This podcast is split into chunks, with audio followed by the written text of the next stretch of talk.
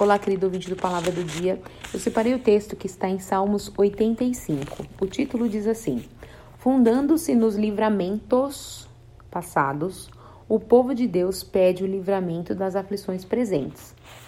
Aí eles começam a dizer assim: ó, Abençoaste, Senhor, a tua terra, fizeste regressar os cativos de Jacó, perdoaste a iniquidade do teu povo, cobriste todos os seus pecados, fizeste cessar todas as tuas indigna indignação, desviaste do ardor da tua ira.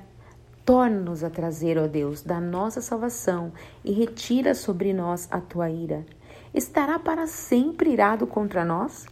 Estenderás a tua ira todas as gerações? Não tornarás a vivificar-nos para que teu povo se alegre em ti? Mostra-nos, Senhor, a tua misericórdia e concede-nos a tua salvação.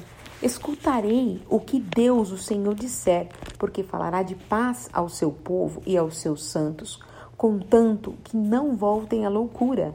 Certamente que a salvação está perto daqueles que o temem, para que a nossa para que a glória para que a glória habite em nossa terra. A misericórdia e a verdade se encontrarão, e a justiça e a paz se beijarão. A verdade brotará da terra e a justiça olhará desde os céus. Também o Senhor dará o bem e a nossa terra dará o seu fruto. A justiça irá diante dele e ele nos fará andar no caminho aberto pelos seus passos. Quais as nossas aflições presentes? Liste três aflições. De repente, são situações que te trazem é, angústias, preocupações, tristezas, né? Talvez isso sejam exatamente as suas aflições presentes. Liste três aí. Pense agora em três situações de é, que você considera que são suas aflições presentes. Estou pensando nas minhas aqui também. Esse, esse texto, o povo, ele busca lá no que aconteceu com o povo de Jacó, os livramentos, o que o Senhor fez, né? O Senhor não, não acabou com eles, mas perdoou os pecados, fez todo um trabalho ali de, de restauração. Né? Então, acho que esse era o pedido aqui, né? Principal, de, de que o Senhor tivesse misericórdia. Então, que mostra-nos, aqui eu vou enfatizar do 7 em diante, ó, mostra-nos, Senhor, a, o versículo 7, mostra-nos, Senhor, a tua misericórdia. Então, mostra, às vezes nós precisamos que o Senhor traga sobre essas três situações que você pensou aí, de aflições presentes, é, que o Senhor possa mostrar misericórdia para nós e conceder a salvação dessas causas ser salvo dessas causas, salvo desses livros, dessas angústias, dessas tristezas, dessas situações que podem trazendo essas preocupações. Escutarei o que Deus disser. Pensa, o povo falou: meu, o que Deus falar eu vou ouvir, eu vou escutar. Porque sabe o quê? Porque as palavras que vêm de Deus são palavras de bem, são palavras de paz né? Para nós, o povo de Deus, ou para quem não é também, o Senhor também traz palavras de paz, traz palavras de bênçãos, para que nós não venhamos a voltar no momento nosso de loucura, é o termo que é usado nessa versão, mas é, é uma atitude de insensatez frente às aflições. É a gente agir de forma errada, fora daquilo que a palavra determina. Né? A gente ser insensato, ser meio doido ali, né?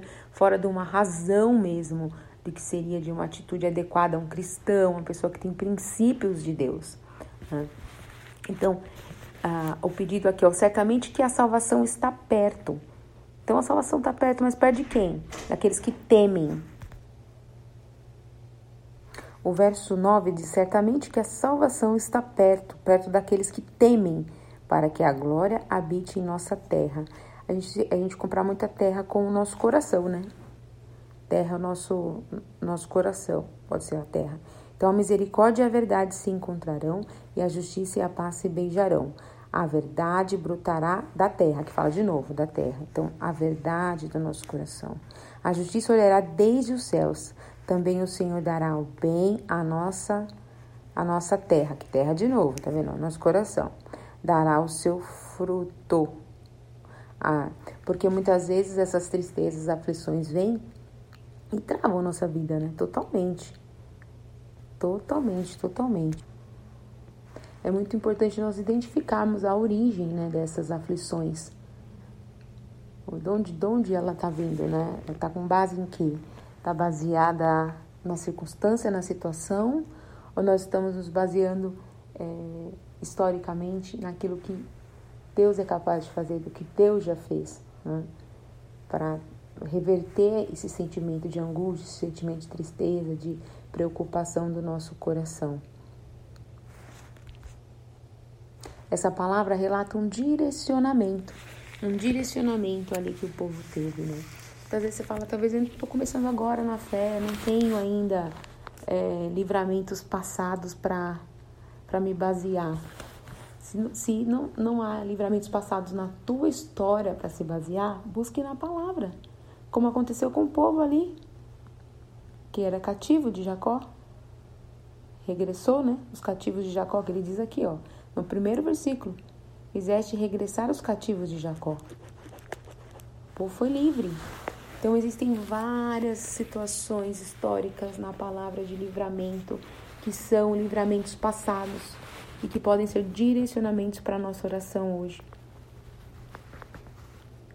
Que nessa semana possamos, podemos fazer uma oração inspirada neste salmo, pedindo exatamente para que Deus é, mostre-nos a misericórdia e nos conceda a salvação.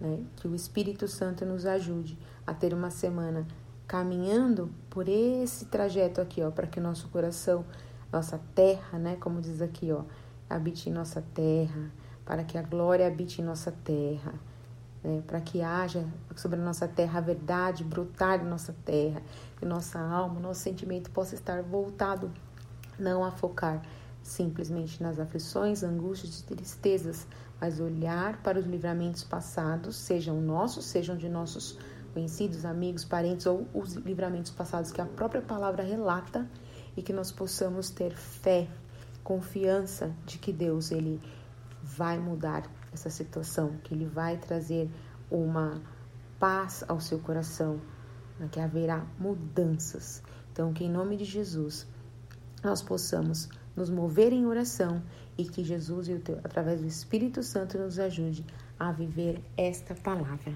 Amém.